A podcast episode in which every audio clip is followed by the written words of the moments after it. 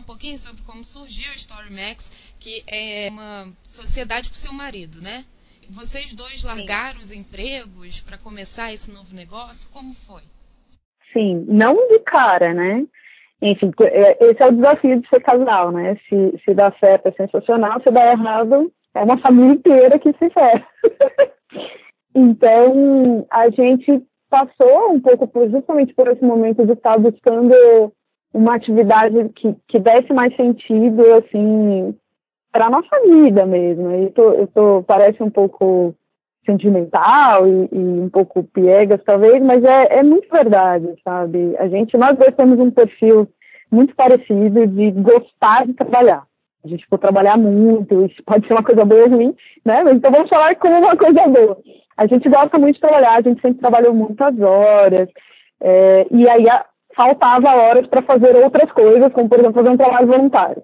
Então, quando eu comecei a, a fazer esse voluntário de mediação de leitura, eu muito rapidamente, eu queria fazer mais, porque eu comecei a ver que aquilo estava tornando as crianças mais atraídas por leitura e que estava ajudando elas a aprenderem mais coisas nas outras disciplinas e que, enfim, tinha toda um, uma espiral positiva. Eu queria fazer mais. Só que eu rapidamente, ao entender que eu queria fazer mais e que eu ia de mais tempo, eu entendi que isso precisava ser um trabalho. E para isso ser um trabalho, a gente tinha que ter a nossa empresa. Então foi uma coisa meio tudo ao mesmo tempo. E o Nando, ele, ele é designer, ilustrador de livros infantis também, e sempre trabalhou nessa área de design. Então a gente já tinha um trabalho meio complementar. É, a primeira formação dele, ele fez técnico de eletrônica. Então ele já é um cara que tem essa visão um pouco do, do superficial, né, que é o, design no sentido de estar tá organizado, de estar tá bonito, de estar tá colorido, de estar tá criativo, tarará, tarará. então a visão do superficial e a visão do estrutural, que é a visão tecnológica, né? Então, como é que você estrutura um projeto para ele parecer agradável e não apenas parecer, ele está de fato estruturado tecnologicamente para isso. Essa é a cabeça dele. E a minha cabeça era uma cabeça de como é que a gente faz uma coisa que as crianças vão ter interesse em ler, e como é que a gente faz para é, conseguir eh, levantar aportes para isso, enfim. Então, juntou essas duas cabeças nesse momento de transformação da gente estar tá querendo fazer uma transição também de carreira e também de vida no sentido de fazer coisas que nos realizassem mais e tal. Pode aproveitar então, tu explica como é que funciona o aplicativo? É, então, aí a gente fez um primeiro plano de, do que, que seria o nosso primeiro projeto. Desde o começo, o nosso projeto já era um livro com interatividades, com efeitos de som e tal. E foi muito, ah, vamos fazer aí, muito, totalmente MVP mesmo, tá? Que é mínimo, produto mínimo viável. Senta, escreve, eu vou sentar e vou ilustrar, eu vou programar, a gente vai ver o que acontece. A única coisa que realmente a gente teve um insight que foi relativamente incomum para a época, estou falando dos vídeos de 2012, tá?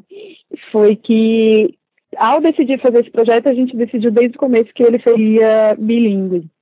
A gente falou, bom, já que a gente vai testar, vamos testar todos os mercados possíveis. Qual o jeito mais é, simples e, e, menos caro de testar mais mercados? Então, vamos fazer bilíngue. E, e aí, bom, fizemos, já era um aplicativo, então a gente fez, colocou nas lojas de aplicativos, publicou para mundo, você tem lá a opção de escolher quais os países, ou, ou você bota todos, ou você tira os que você não quer. E aí deixei um pouco lá, foi uma fase super, super difícil. Nessa fase eu ainda estava fazendo freelas. Eu deixei de fazer por um período de. Eu não me lembro mais muito bem, não sei se foi dois ou três meses, que foi o período que eu estava escrevendo a história, que aí realmente não tinha condição e que pegou um pouco fechamento, que eu tinha que sentar e os dois estarem juntos. Mas eu continuava freelando, eu fiz uma carreira bastante promissora como jornalista, eu fui editora de algumas revistas muito bacanas nacionais super premiadas e tal. Então eu tinha bastante trabalho como frila. E era importante porque, né, enfim, eu tinha um estilo de vida diferente.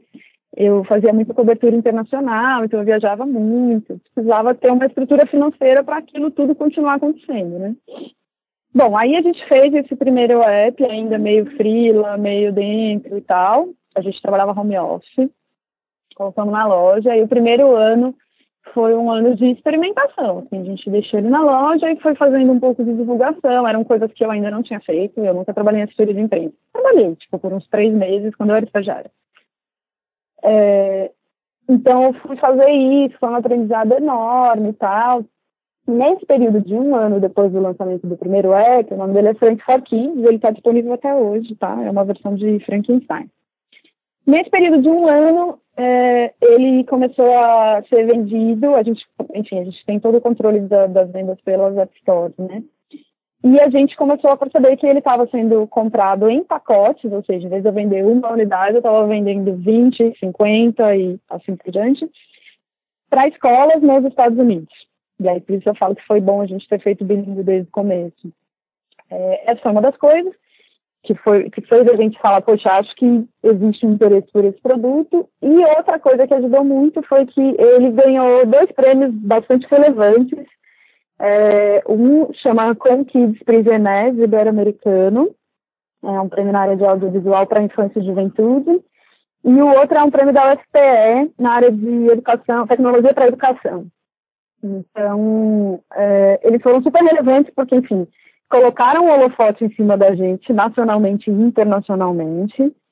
E, em especial, esse da UFPE foi bacana porque a gente foi buscar. O, o prêmio era você participar de um, de um congresso com educadores nessa área e tal. E aí a gente foi para o Recife. Eu nunca tinha ido para o Recife.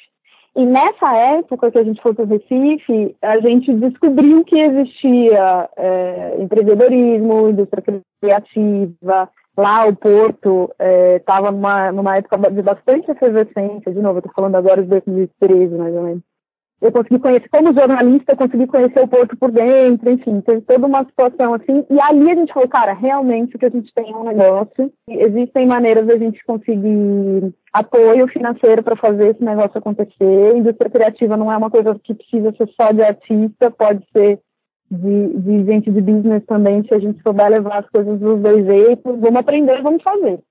Quando eu voltei de lá, no fim de 2013, eu já estava estudando um segundo título. E, e, nesse período a gente foi selecionado para uma para nossa primeira mostra de startups, que foi o primeiro ano que teve uma chama Startup and Makers, é um, uma mostra que tem dentro do Campus Party. Então, aí 2014 foi o primeiro ano que a gente participou de uma amostra de startups e dali a gente descobriu uma oportunidade de empregar de aceleração, se inscreveu e entrou. Aí virou negócio. Aí foi a hora que realmente a gente deixou os nossos trabalhos como freela, até porque a gente teve que mudar de estado, porque esse programa que a gente entrou, chama SIC de semente, SEB, CIG é, de Minas Gerais. Então a gente teve que ficar, a gente ficou um pouco mais que seis meses morando lá, acho que foi uns dez meses, foi o ano de Copa, então teve umas interrupções, assim. E aí foi, assim, uma mudança absurda. E a gente deixou os nossos filhos de fato, arriscou tudo, fez as malinhas, foi morar para lá, alugou um lugar lá. E, e foi aprender como é que como que a indústria, como que a indústria criativa, como é a parte de indústria dentro da indústria criativa, porque até então a gente era mais criativo do que indústria. E, e curiosamente foi o mesmo período em que eu entrei na pós. E foi um acaso do destino mesmo. Eu estava tentando, é uma prova que você tem que fazer, né? Enfim. Então eu tentei, entrei, foi no mesmo período, eu quase morri, porque eu ficava na ponte aérea direto, de Minas São Paulo.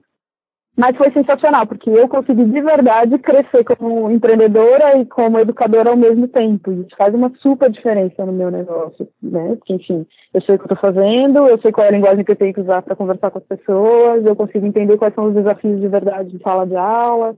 Quando a gente voltou de Minas, a gente voltou com bastante interesse de se conectar ao ecossistema aqui de São Paulo, que até então a gente não, não tinha nenhuma conexão. Eu estava já na, na, fase de escrever a tese na USP. É, eu comecei a fazer parte do núcleo de empreendedorismo da USP, e aí são empreendedores que possuem startups e que foram estudantes da USP. Então a gente tem tipo o fundador do Nubank, a fundadora, inclusive, do Nubank, fundadores da que é a empresa que fez o aplicativo do Obama, enfim, são, são empreendedores sensacionais daqui do Brasil. E aí a gente começou a fazer parte dessa comunidade, isso foi muito relevante para nós, como aprendizado, como conexão, como abertura de outras oportunidades. A gente entendeu, né, lá durante o programa, quem estava comprando, por que estava comprando, em que quantidade estavam comprando, a gente construiu um pouco a nossa cadeia de vendas, e a gente entendeu que o negócio de aplicativo, é, o aplicativo é uma coisa barata, né? Para se comprar a loja. Então a gente precisava de outras fontes de, de entrada de receita, além da venda em si do aplicativo, pelo menos é, nesse começo do negócio.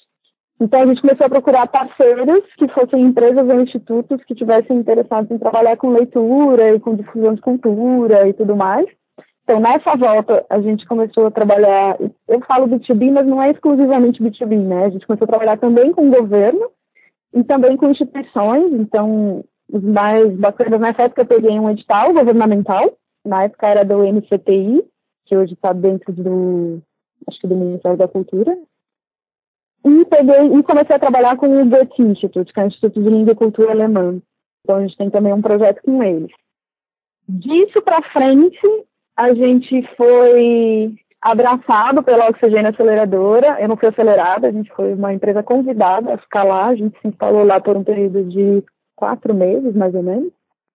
De lá, a gente foi selecionado pelo Campus São Paulo, que é a iniciativa do Google for Entrepreneurs aqui no Brasil, pra, como residente. Então, aí a gente ficou seis meses no campus, recebendo todo, toda sorte de ajuda que você puder imaginar em termos de desenvolvimento de produto, comunicação de produto, é, networking. Nesse caminho a gente ficou, a gente participou de uma competição que foi muito relevante para nós, que chama 100 Open Startups, ou 100 Open Startups, que coloca empresas para serem avaliadas por, por, empresas pequenas, né, startups, para serem avaliadas por grandes empresas. E o, o, critério de avaliação é com qual empresa eu quero fazer negócio. E os top, que fica no final, é uma, uma competição que dura tipo um ano, tá? É um processo super longo. No final, os, os, as pessoas que vencem a competição, vai, é um ranking, então não tem muito vencedor, né? mas enfim. Quanto mais para cima no ranking você tá, mais final é de que você de fato conseguiu fazer negócio com alguma daquelas empresas. E a gente ficou em top 4, então isso foi bastante relevante para a gente, a competição, no sentido de que ela gerou negócio mesmo. Então, embora a gente tenha começado os, os experimentos que deram origem a Cernex lá nos vídeos de 2012, a Exponex nasceu em 2014, que é quando isso realmente vira um negócio, tem uma estrutura para pensar nisso e a gente está dedicado a isso. Né? Então, de 2014 para 2018, é, a gente recebeu dois jabutis de literatura, a gente tem esse Senhor Startups que eu te falei, a gente recebeu um prêmio de inovação alemão pelo projeto com o Goethe Institute, a gente recebeu um prêmio britânico de leitura em, em digital, de inovação em leitura para digital, a gente foi finalista de um prêmio na China. Então, tem muitas coisas no caminho que mostram justamente essa questão da nossa da gente saber muito bem fazer livro, trabalhar com a educação e estar fazendo a inovação nesse mercado. Por isso que eu falo que foi tão importante a gente ter crescido nas duas áreas juntos, assim, né? Tanto em educação, em leitura, nas três, né? Como em, em business. E daí, em 2016, primeiro, a gente começou uma coleção que fala sobre os Objetivos de Desenvolvimento Sustentável da ONU. Então, como é que isso funciona? É uma coleção que funciona por apoio institucional, e o objetivo dessa coleção é fazer impacto social.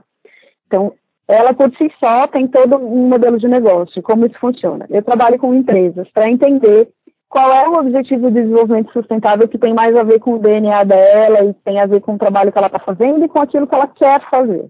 E aí, definido isso, tem um trabalho de curadoria para escolher uma história. A gente trabalha bastante com histórias universais, clássicos. Então, eu tenho, por exemplo, um Verne, eu tenho um Chekhov, eu tenho Mary Shelley, né, que é Frankenstein, e assim por diante. Então, estou trabalhando com grandes autores.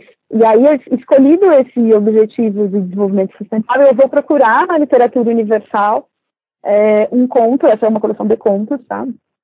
Um conto que tenha a ver com isso, que traga uma reflexão a partir da leitura que vá levar para discutir esse ODS, Objetivo de Desenvolvimento Sustentável. Então, só uma introdução sobre o ODS, caso você não saiba. O ODS, Objetivos de Desenvolvimento Sustentável, são metas que foram setadas pela ONU, então com todos os países que fazem parte da ONU, incluindo o Brasil, é, do que a gente precisa fazer até 2030 para tornar o mundo um lugar melhor. E aí tem desde como é que a gente acaba com a pobreza até como é que a gente garante um, a equidade de gênero.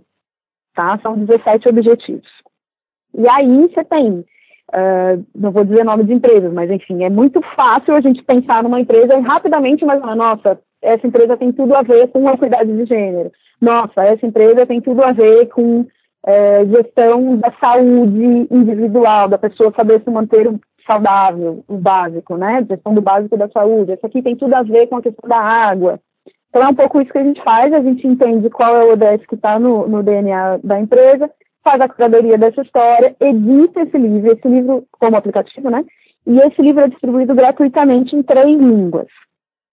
Feito isso, a gente parte para um processo de difusão é, desses livros e de formação de educadores, porque o objetivo é gerar impacto, certo? Então, a gente está levando essa temática dos UDS para espaços educativos, formal e não formal, tá? Então, escola, ONG, às vezes situações é, até caseiras, né? A, a, quando um pai, um avô, um tio lê com uma criança e está fazendo com que ela se interesse por leitura e pelos assuntos, isso é também é uma forma de educação, é uma educação informal. A gente faz esse processo de difusão e a gente consegue gerar relatórios de impacto por leitura, tanto eletronicamente, então quando a gente, quando o leitor lê, a gente sabe que existe um leitor, a gente não sabe quem é esse leitor, né? Obviamente, por razões de, de privacidade, mas a gente sabe que existe um leitor naquele estado, naquela cidade, que leu de tal página a tal página.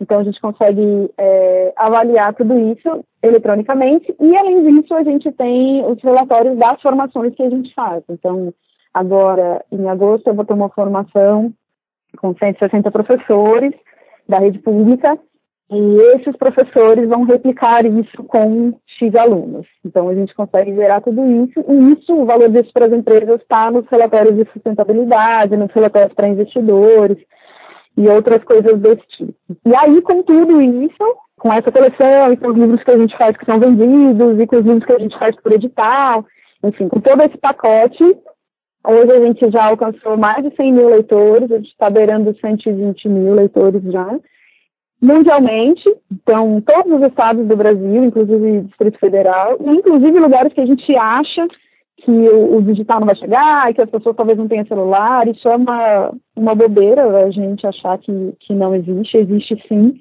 existe muito mais do que a gente imagina, é, então, sei lá, vou dar exemplos para vocês de lugares que a gente tem leitor. A gente tem leitor no Acre, no Maranhão, Uh, do mesmo jeito que a gente tem em São Paulo, em Curitiba, no Rio Grande do Sul. Então, enfim, isso é meio universal já, em todos os estados do Brasil, Distrito Federal, mais 66 países pelo mundo. E aí, óbvio, tem alguns que se destacam mais, né? Os Estados Unidos é um, é um mercado muito grande, então as pessoas realmente consomem muito.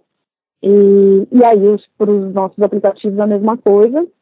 Mas tem bastante América Latina, tem bastante Europa, tem África, isso é muito bacana se pensar que a gente está fazendo livros que estão discutindo questões como fome, como pobreza, e, e, que tem dentro dos livros atividades práticas do, que levam as pessoas a, a fazer experimentos, a tomar ações sociais, se você pensar que está levando esses livros para os lugares onde tem mais fome, onde tem mais violência contra a mulher, enfim. Isso é a razão do projeto Ter Nascido, que é o desejo de fazer as pessoas gostarem de ler, através da leitura, refletirem e, e agirem para mudar suas próprias realidades, né? O aplicativo funciona de que forma? A gente tem alguns apps que são vendidos e alguns que são gratuitos. Você pode entrar na loja e procurar um por um, e aí o nome deles é nome de, são os nomes dos livros, então é mais difícil de achar, você tem que saber exatamente o que está procurando. Ou você pode entrar na loja e baixar o App Store Next, que é isso que está falando. O App Store é gratuito e a partir dele você consegue baixar todos os outros apps. E aí dentro dele você vai ver quais que são os pagos quais que são os gratuitos. A gente separou, inclusive, em, duas colunas. Então, tipo, todos os que estão na coluna da direita são os pagos, todos os que estão na da esquerda são os gratuitos. A gente fez isso para facilitar o encontro. Os apps que você baixa, que são gratuitos, tudo neles é gratuito. E os que são pagos, você paga uma vez e tudo que está lá dentro daí você vai usar. Como que eles são compostos dentro? É, a gente tem a literatura mesmo, em três línguas, português, inglês e espanhol. Então, dentro que você vai entrar, você vai ter primeiro a literatura, nesse formato que a gente está fazendo, que é justamente o formato que a gente é, criou para mais atrativo para esses leitores de hoje, que estão acostumados a jogar, a ver filmes e estão menos acostumados a ler. Né? Então, a gente fez em formato audiovisual, com interatividades, com efeitos de som, mas com a experiência sendo guiada pela leitura. Eu sempre brinco com os meninos quando eu estou fazendo mediação. Eles falam, ah, é um jogo. Eu falo, não. Eles, ah, é um filme. Eu falo, não. Ah, é verdade, é um livro. Como é que eu sei onde que é interativo? Eu falo, então, se você lê, você vai desconfiar. E aí você experimenta. Então, a gente faz sempre é, a experiência guiada pela leitura, né? Então, primeiro a literatura, depois tem é, uma área de conteúdo extra que envolve tudo isso. Então, vem um, quem é esse autor, por que, esse autor escreveu essa história naquele período, então, o que estava acontecendo socialmente, o que, que essa história representou é, historicamente quando ela foi escrita, e por que, que faz sentido você ler hoje. E aí tem um pouquinho da minha raiz de jornalista, do puxar essa história lá do clássico e falar, olha, faz sentido você ler hoje porque as pessoas ainda passam fome como elas passavam fome lá atrás, em 1800 e tanto. É, a gente traz um pouco de informação, de atualidade mesmo, e, e depois a gente faz é, sugestão de exercícios. Então, é sempre em três steps a gente procura fazer. Então, primeiro é um exercício de reflexão, geralmente a partir de um trecho, faça um debate, faça uma apresentação, produza alguma coisa. O segundo é sempre uma atividade prática, é, e aí pode ser uma atividade prática de ciências, pode ser uma atividade prática de artes, pode ser uma atividade, enfim. A segunda atividade é sempre uma atividade prática, e a última é sempre uma sugestão de ação social. Então, agora que você leu, pensou, fez uma reflexão, fez uma atividade prática, viu que esse tema se relaciona sim com o seu dia a dia, com aquilo que está aprendendo na escola, o que, que você pode fazer uh, dentro da sua escola, no seu bairro, na sua cidade, e aí, enfim, assim a gente consegue ir engajando as pessoas para transformar de verdade a realidade em que elas vivem. E espero a gente consiga contribuir bastante para a gente atingir esses objetivos de desenvolvimento sustentável, por exemplo, e outros que são bastante. Além disso, outra coisa é a gente tem um app que está sendo lançado agora, no, no fim do mês. É um app que vai ser uma banca de livros de imagens. Então, ele está começando com dois livros de imagem que a gente fez e que são gratuitos e que vão ser gratuitos para sempre. E depois a gente vai colocando outros livros de imagem. É, isso é para uma faixa totalmente diferente e isso é bem mais focado em B2C. Isso eu estou te falando, são modelos diferentes. Então, o que acontece? Você baixa o app gratuitamente, você vai poder baixar ele através do App Store Max, inclusive. E aí lá dentro vão ter várias histórias para você escolher. São histórias que não tem texto, é só livro de imagem. E quando você escolhe uma história e você começa a ler, ele vai te mostrando a história e ele ativa o seu gravador do celular. Então você conta uma história. E aí depois você tem várias histórias contadas. Então, é, embora a gente esteja falando de uma coisa que é super comum, que é um livro de imagem, né, é uma coisa que toda criança tem, pelo menos um, a gente está falando de uma experiência diferente de ler livros de imagem e, e, diferente com muito valor, né, enfim. Então, isso é desde você incentivar um protagonismo da criança, desenvolver a imagem da criança porque ela está contando. É, a gente fez uma série de testes, e um deles foi inclusive com psicologia, é, a psicóloga que testou com a gente, ela falou que isso é uma ferramenta super bacana para você conseguir ouvir crianças, porque é difícil você ouvir da criança o que ela está sentindo, né? Então, enfim, tem desde uma coisa de você incentivar a criança no desenvolvimento da linguagem, da criatividade, de você interagir com a criança, não ser uma experiência da criança sozinha, né, de ser tipo um pai, uma criança, um educador, uma criança, é, Aí a segunda coisa que eu falei, que eu, eu nem pretendia inicialmente, mas eu acabei descobrindo que é, é uma ferramenta interessante para psicologia. E a última coisa que eu acho é, a mais legal é você pode também contar uma história e deixar uma história contada na, no aplicativo. O objetivo disso é, se você, como pai, como mãe, não estiver presente, você pode ainda assim deixar uma história para o seu filho ler chamar Inventeca esse app novo. E aí ele é um outro modelo de negócio, que é um negócio totalmente voltado para o cliente leitor, entendeu? É, e a gente vai ter outras histórias lá dentro. Então, hoje eu estou trabalhando bem fortemente nessas duas frentes. Uma frente que é B2B e uma frente que é B2C. Você falou que, por exemplo, nos Estados Unidos eles compravam pacotes com livros para as escolas. Aqui no Brasil você tem visto isso acontecer? O brasileiro está tendo esse consumo de livro, esse gosto pela leitura? Uma coisa que eu descobri empreendendo é que isso não é uma verdade só no Brasil, tá? Inclusive, não dá para a gente dizer que ah, né, lá nos Estados Unidos tudo é diferente. Não, eles também não são incríveis, eles também têm problemas com quantidade de leitura, tá? O que acontece, especificamente no meu caso, é que eles têm uma adoção de tecnologia que é muito mais rápida. Então, como o meu produto é um misto de tecnologia e leitura, ele conseguiu ser descoberto e ser usado mais rápido do que aqui, lá. Mais rápido no sentido de que, tipo, mais gente chega a ele mais rápido. É, mas, em geral, e aí falando do brasileiro, o brasileiro lê pouco, sim, e, e assume isso, enfim. E a gente passou, a gente como um todo, tá? Passou a ler mais outro tipo de coisa, né? Que a gente lê menos, né? Eu, eu leio muito mais hoje do que eu lia antes e isso é o que eu escuto de todo mundo. Porque, enfim, só que a gente está lendo mensagem no WhatsApp, mensagem no Facebook, está lendo outro tipo de coisa, né? É, que são leituras que não necessariamente levam a gente para reflexão, que não necessariamente são um aprendizado. Então, por isso que para a gente é tão relevante. Mas veja, eu tenho um, um negócio que é baseado em fazer impacto com leitura. A partir do momento que a leitura é tratada como uma coisa de impacto social, isso mostra o quanto ela é importante e o quanto a gente não tem feito né? O quanto a gente precisa fazer alguma coisa para que ela é, realmente impacte as pessoas, realmente chegue às pessoas, realmente interesse as pessoas. Então, sim, é, é, o brasileiro lê pouco, é, o, o, a criança, a criança pequena lê mais do que o, o adolescente, o pré-adolescente e o jovem, porque quando ela é pequena, você tem muito a presença do mediador, seja ele o professor, seja a família, e aí isso é muito bacana, porque existe uma preocupação. Já tenho bastante consciência sobre a importância de ler com uma criança, né? Óbvio que ainda assim eu estou falando de um círculo pequeno, né? Eu não estou falando do Brasil todo. Mas o que acontece em todas as classes sociais, em todos os lugares no Brasil, é que à medida que a criança vai crescendo, por alguma razão, uh, os pais começam a achar que eles não precisam mais acompanhar a leitura. Não só os pais, os professores, inclusive. E aí eu posso falar da minha realidade na escola em que eu leio. As crianças começam a se responsabilizar por ler livros que eles olham pelo tamanho, porque eles não sabem avaliar ainda, então eles querem pegar os livros mais grossos da biblioteca, sendo que eles ainda não vão ser capazes de ler, que talvez eles não gostem daqueles em especial. Não é a grossura do livro que vai fazer eles gostarem ou não, entende?